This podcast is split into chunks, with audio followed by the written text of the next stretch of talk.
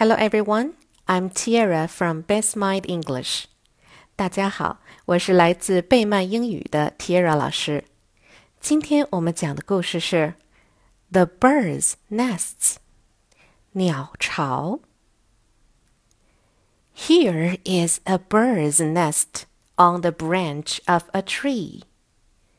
It is almost hid by the leaves.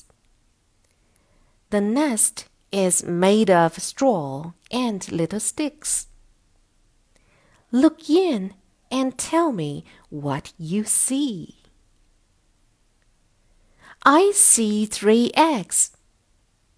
The bird is always for food, but it will soon come back. See, there it comes. It flies back to the nest. Now it sits on the eggs. There will soon be young birds in the nest. Some day we may come to see them. Lucy and James went every day to see them, till the little birds were able to fly. 好了，今天的故事到这里了。 晚安喽，宝贝儿们，Good night。